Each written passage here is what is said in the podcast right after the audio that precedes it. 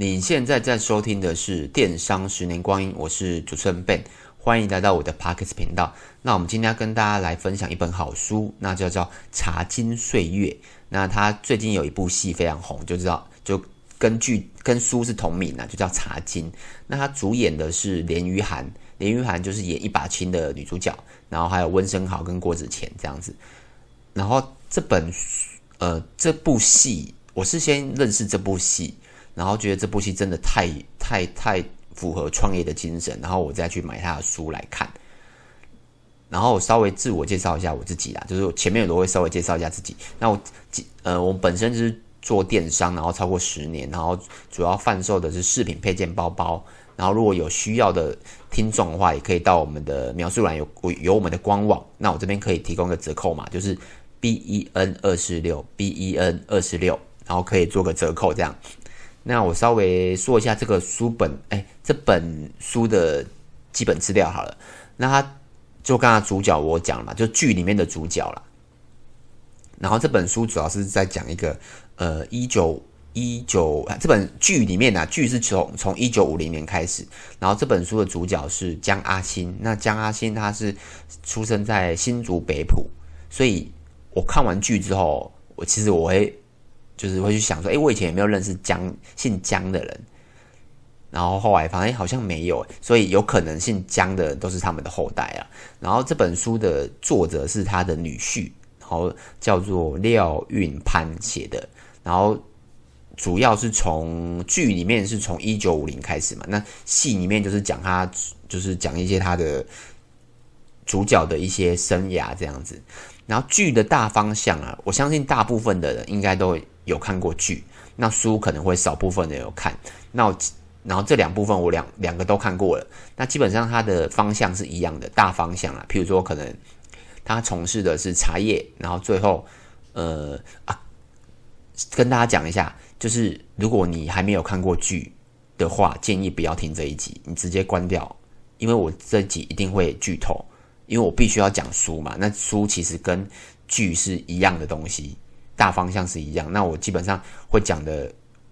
分享，我觉得可以分享的，所以一定会牵扯到剧。所以你如果你还没有看过《茶经》这部剧的话，你就直接关掉，看完再来听也可以。那我继续讲上去，剧的话跟书的大方向是一样的，就是我刚才讲的，它主要是卖茶叶，然后也从事很多副业，然后最后就是因为破产，然后故事大部分是一样，可是主角哦，剧里面的主角大部分都是虚构的。嗯，应该有超多八成都是虚构的，然后大概两成是真的。譬如说，可能主角江阿新是真的有，然后女主角也是有，可是主要负责营运的并不是他的女儿，而是他的女婿，而是就是这本书啦，廖运潘先生。所以其实人不一样。然后还有譬如说剧里面还有 K K 这个角色，可是戏哎呃剧里面有 K K 这个角色，可是书上并没有 K K 这个角色，他只是一个呃一个。我有看过他们书跟那个江家人后代的一些文献跟跟说明，他们主要是呃不想要，因为大部分人都还活在这都还活着，所以他们不想要剧里面太影射真实的人物，所以基本上改编的时候，他们会把很多的事情呃改的不剧里面的人物改的都不太一样。譬如说女主角呃剧里面的女主角是没有结婚的嘛，可是戏中。呃，那个书本上的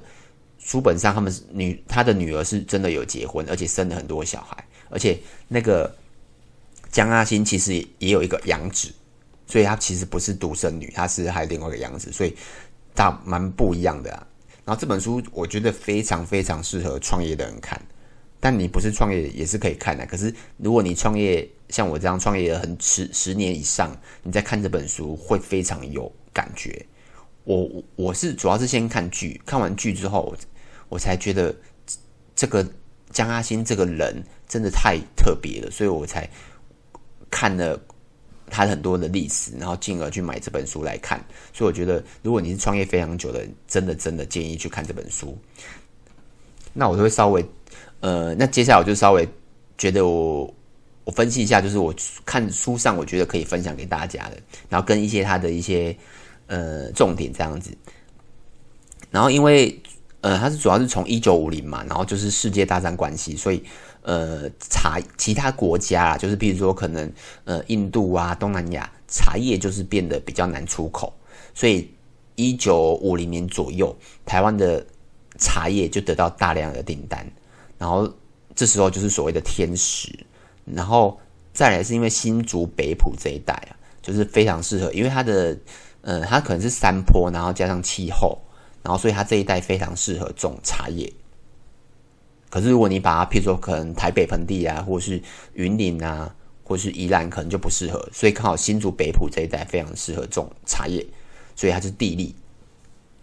那再来就是江阿新本人，他基本上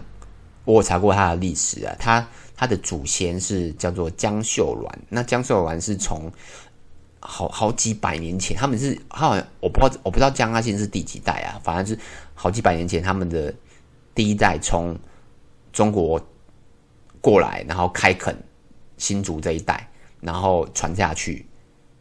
然后传到诶、欸，他们他们有好几代，然后江阿新是其中一代，然后江家有有几个名人啊，第一个当然就是江秀鸾嘛，然后再来就是江阿新，然后还有一个叫江少主，那江少主好像是。我不确定是抗日英雄还是什么英雄，我听我那个历史我没有我没有去 check 一下，反正就江少主也蛮熟悉的，所以他们其实很多后代都蛮有名的，所以由此可见他们是非常，他们就是几乎是富可敌国啦，所以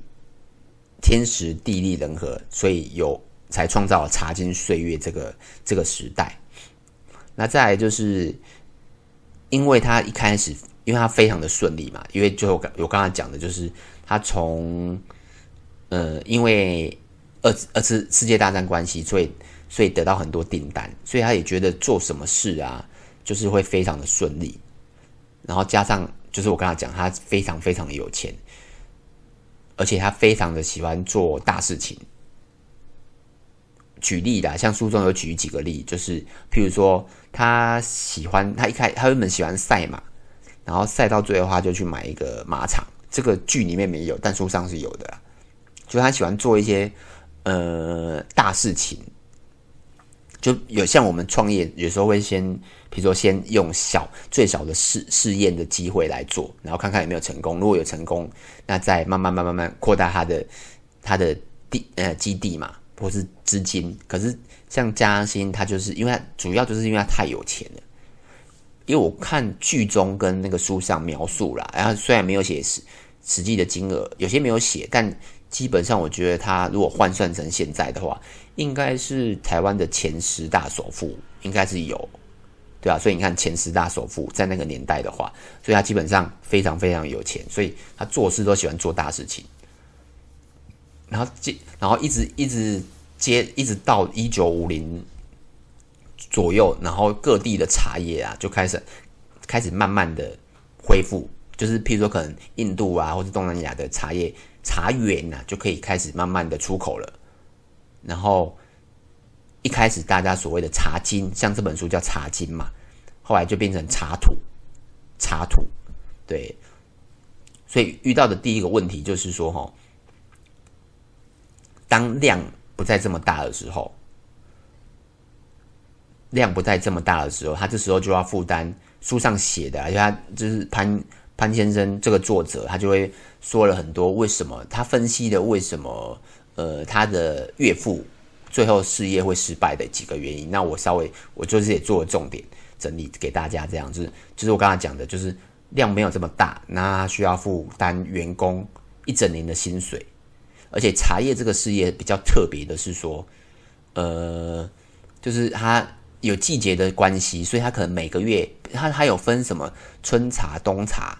夏茶之类的。这个茶叶我不是很懂，反正它就有分季节啊。然后像我们如果请员工，那当然是一年二十一年十二个月都在做事嘛。可是像如果做茶，它就可能一年可能只有八个八个月九个月，但他却要负担一年的薪水。而且如果当产量没这么大的时候，他可能一年只做六个月，但却要负担一年的薪水。然后他作者是有写说，其实其实是因为他们家比较特别，主要是因为江先生他觉得，呃，因为主要他太有钱，他觉得不应该亏待员工，这也是对的啦。可是像其他的他们的敬业，他们就是属于约聘制的。譬如说，呃，要收秋诶下茶的时候，他才会呃请约聘的来说来做事情。那当做完了，那就是 case by case。所以当他们在闲置的产产量的时间的时候，他们就不会有约聘的人。那既然没有约聘，就不会有薪资的支出嘛。这第一个。那第二个就是还有闲置，就是他们那时候扩张留下的闲置的机器呀、啊。像书中也讲很多，他们为了做呃，譬如说要做呃绿茶，那剧中是讲北方绿，哎，北约绿茶吧，我记得。然后剧中是哎，戏书上是没有讲。哪个绿茶？就是反正他就是讲绿茶，然后他，然后他也做了很多，譬如说可能要呃晒香菇干啊，或是晒一些蔬菜，然后他因为这样买了很多机器。可是当那个产量不在的时候，那些机器自然就闲置住了。像这个，其实我们也很也很有感觉啊。你有时候你买了一个闲置的耗材或者机器，可是如果你没在用的话，你没有把它转成有用的。价值的话，基本上那台机器就是放在那边，也不会帮你产出钱，这个也蛮恐怖的。那第二个问题就是，呃，主要是外债啊。刚刚我讲的这个是内在嘛，那主要还有第二个是外债，因为那那时候是呃国共内战也算是，然后刚刚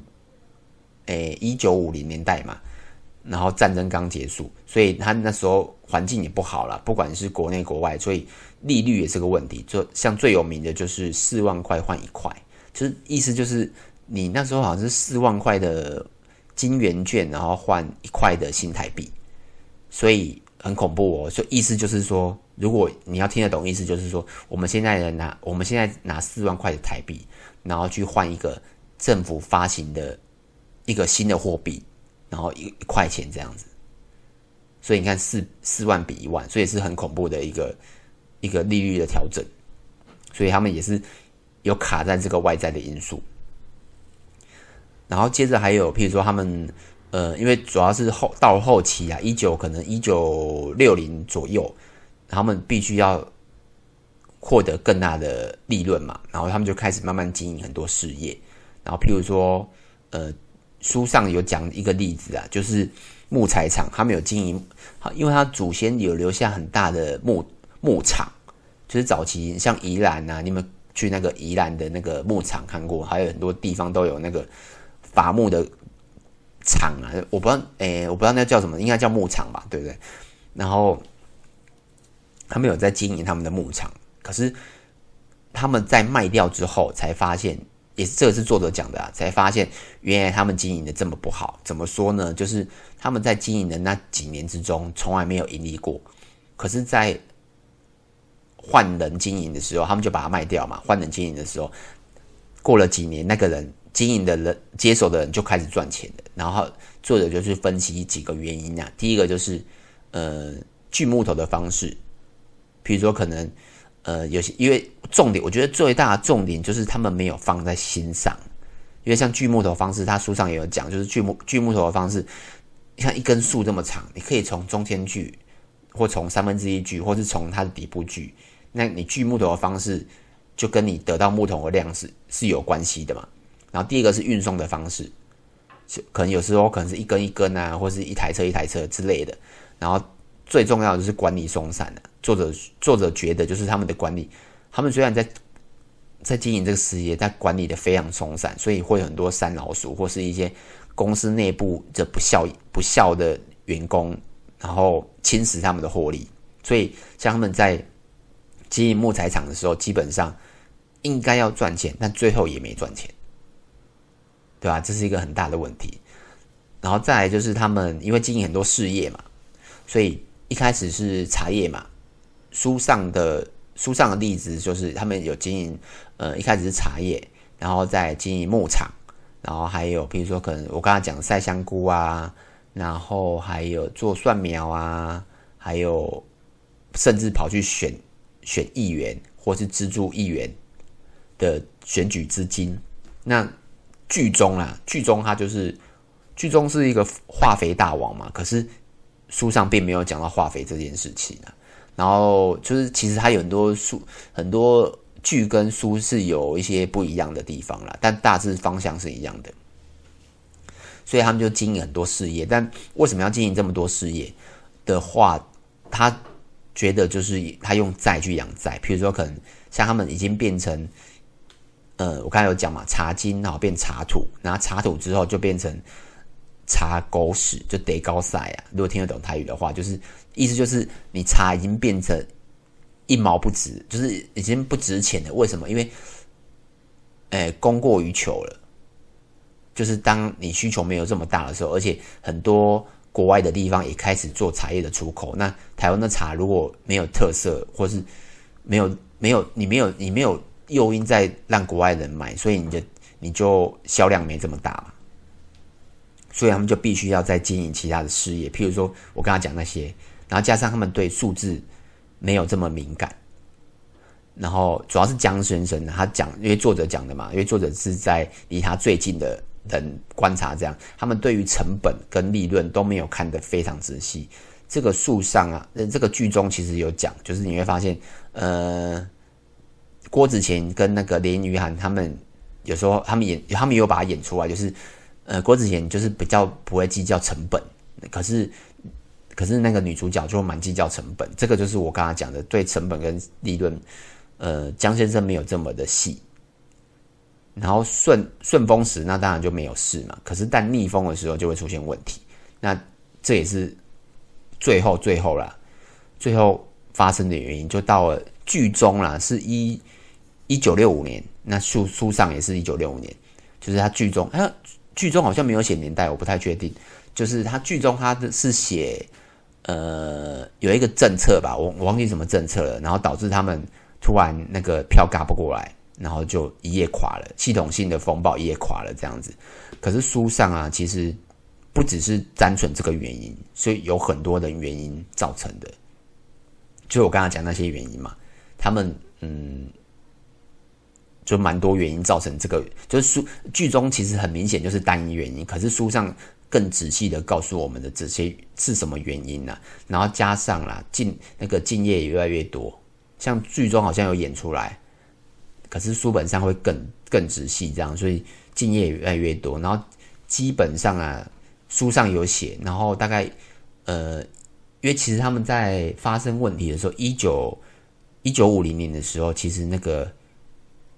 作者其实就有看到那个问题点的，然后也似乎看到尽头，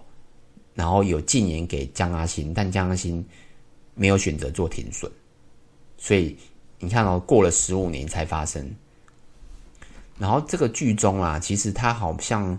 呃，那个有一个角色，忘记有一个剧中有一个角色，就是他为了要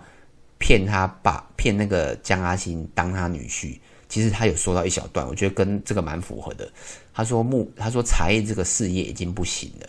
然后希望可以叫，如果之后入赘他江阿新家之后，他希望把茶叶收掉。我觉得这个一段跟书上其实蛮符合的，只是角色不一样了。那从我们的角度来看呢、基本上，呃，他为了起死回生，也做了其实也不也蛮多事情的。虽然结果不好了，但我觉得可以分享一下。譬如说，可能他利用呃书上写的，他他利用制作红，因为这个茶叶我就不太懂。他利用红茶做下来的一些呃，可能是那个剩下来的一些副茶，他们所谓的叫副茶，然后就是。加以利用，然后制造出新的产品，就可能等于是我们，比如说我们切一块切一块料，然后旁边旁边有多余的废料，那他们利用废料，但那废料也不是坏的，就像呃皮革好，皮革有时候嗯、你做皮夹，你会用头层皮，可是切下来旁边会有二层皮，那你就会用那些二层皮去做其他的事情，但它可能皮质不是这么好等等之类的，但它可以创造出新的产品，那。创造新的产品之后，当然你就可以把那些产品变成有利润的东西。然后再来，他们有做呃罐装红茶，就是像我们现在常看到，比如说可能会有卖一罐一罐的去，你去桃园新竹都有看到一罐一罐茶叶装的。那他们那时候年代好像没有，所以他们也开发出做罐装的红茶，然后拿去各大的市场啊或零售商贩售这样。然后第三个是他们，我刚才有讲到嘛，他们有很多的闲置机器，所以他们利用那些闲置机器，然后再多买一些些的耗材，然后进而开发出，譬如说晒羊菇干，然后制作蒜头粉，然后他们曾经也有想过要申请专利啊，可是那时候好像是专利没过，所以如果过的话，他们可能会开发出一个更好的事业，可惜那时候没过，所以导致很多。敬业看到，哎，这个他们新创的行业是有是有利润的，就是跟他们抢这个抢新的行业，所以导致最后也没了这样子。所以我看到结局之后啦，像这本书我看了，呃，大概看了几天呐，然后剧中我也是一次把它看完这样子，然后我觉得有几个结论呢，也是跟书上讲的，我觉得差不多差不多这样子，就是年。年少有为不太好啦，为什么？因为呃，像江阿星他为什么会这么呃，第一个他这么有钱，可是为什么会这么成功？的原因就是因为刚好那个时代，就是我刚才讲的，一九五零年的时候，刚好国外的茶叶出不了口，那只有台湾，那台湾可以出口，那自然全世界人都要跟台湾买茶。可是当过了三四年之后，当东南亚的产地产茶园可以出口之后，台湾就没有竞争力了。所以他为什么会书上也有讲了，剧中也有讲，就是为什么江阿星会觉得他做什么事都会成功的原因，就是因为他的他一开始成功的太顺利，所以导致他容易致富。这是书上讲的，不是我讲的，对啊，所以所以年少如果太有为，就是有这个例子来告诉我们，好像也不太好。然后再来就是你家里即使有钱呐、就是你，你看我刚才讲的，他他大概是如果换算下来，可能是台湾前十大首富嘛，但他对数字不够敏感，所以你即使这么的富有，那但也是会破产。然后，所以就是你要知道停损的重要性啊。所以我一直在想一件事情，说是如果他把时那个时间停在一九五零年，就是变成茶金变成茶土的时候。那他可能是失去大概五分之一的财产，可是他过了十一九六五年破产的时候，他他却失去了所有的财产。现在换算下来，他没有写实际金额啊，但就是我也不知道，但我觉得应该是百亿、千亿的金额这样子。所以你看到他就是停损，如果他停，就你可以去想一件事。如果像我们创业的人，像我本身已经创业很久了，所以你一一定一定有赚到钱才会创业，才会一直持续下去。那第一个是创业的人嘛，那第二个是，呃，如果你本身家里就有资产，所以你可以去想一件事，就是，或是你本身已经，你不管创业多久，你可能创业三四年、四五年，或是第一年都可以，但你从里面已经赚到非常，呃，应应该一说你赚到了蛮多钱的时候，那你这时候就要去思考一件事，就是。呃，你要怎么把钱留住了？像有时候可能停损的重要性，就要去思考看看。我觉得这本书跟这本剧，我看完后，其实心里也有很多想法。那当然也有很多可值得去思考的事情，因为它，我觉得它就是一个，因为而且重点是它是一个历史故事，它是真实的故事，不是虚构的。剧剧当然是很多一些不一样，可是。你去看书的话，你就会知道这是一个非常非常真实的故事，大概是这样子。那如果你觉得有兴趣，我觉得真的可以去看一下这本书。